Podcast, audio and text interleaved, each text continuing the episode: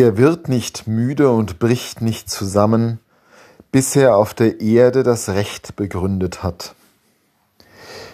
Wir feiern das Fest der Taufe des Herrn.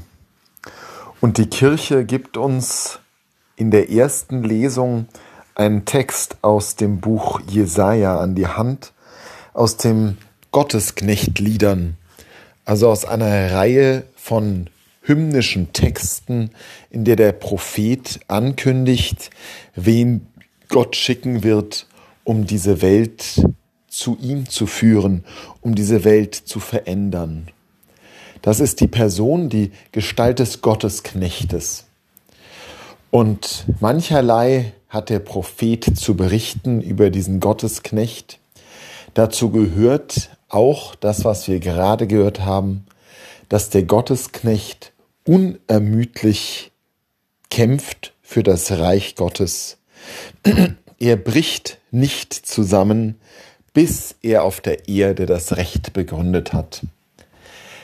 Dieser Gottesknecht, der kennt gewissermaßen keine Ruhe, keine Pause, kein Durchschnaufen, kein Nachlassen, auch nicht den Moment, wo er sagt, es geht nicht mehr, ich kann nicht mehr, ich muss jetzt eine Pause machen. Und das ist es auch, was uns entgegentritt, wenn wir die Gestalt Jesu in den Blick nehmen. Wenn wir ihm durch die Evangelien hindurch folgen, dann ist da schon so etwas wie eine Rastlosigkeit. Das bedeutet nicht, dass es nicht Momente im Leben Jesu gibt, wo er sagt, jetzt lasst mich mal alleine. Ich gehe auf den Berg zum Beten, wo er sich 40 Tage in die Wüste zurückzieht, um zu fasten, wo er auch mit seinen Jüngern sich mal hinsetzt, Mahl hält, durchatmet.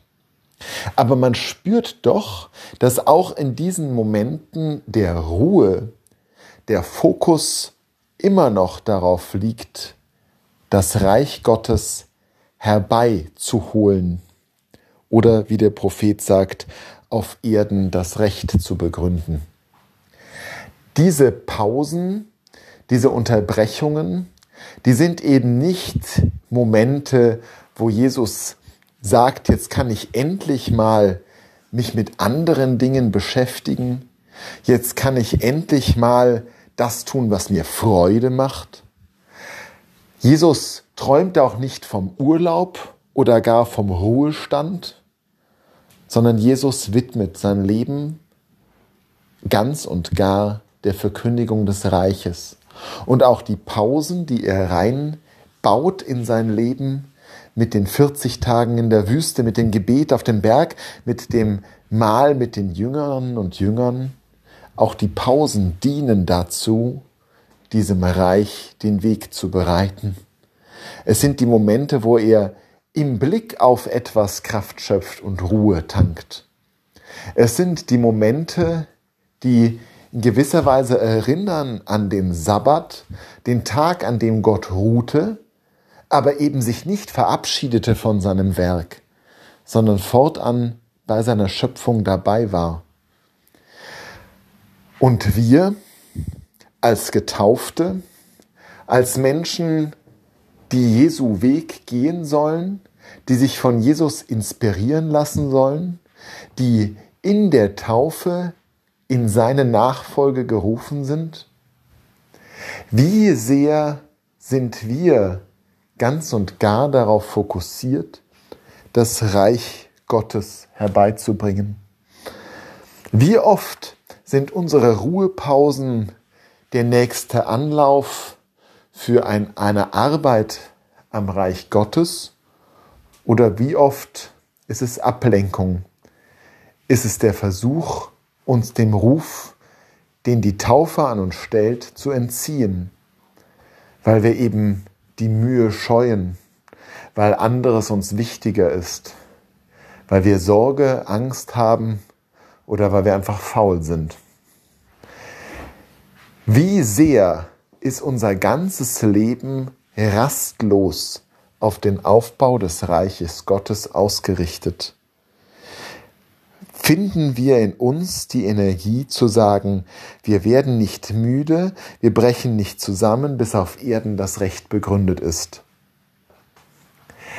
Bei aller Wertschätzung des Auf sich Achtens, des Auf sich Hörens, des für sich selbst Sorgens, wir sollten es damit nicht übertreiben.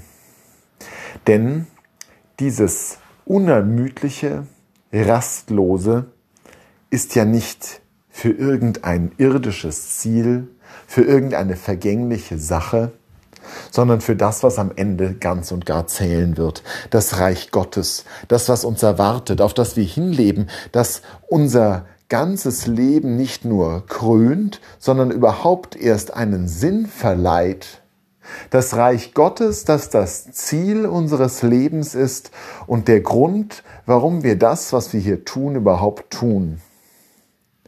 Wenn das nicht etwas Rastlosigkeit in uns fordert, wenn uns das nicht zumindest ein schlechtes Gewissen macht, wenn wir plötzlich nachlassen in unserem beständigen Arbeiten, dann haben wir vielleicht die Prioritäten falsch gesetzt.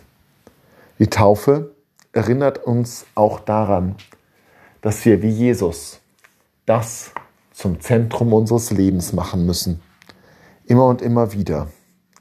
Immer und immer wieder uns aufraffen. Und in der Taufe, darauf dürfen wir vertrauen, ist der Geist bei uns, der uns die Kraft gibt, wenn wir sie selbst nicht mehr finden.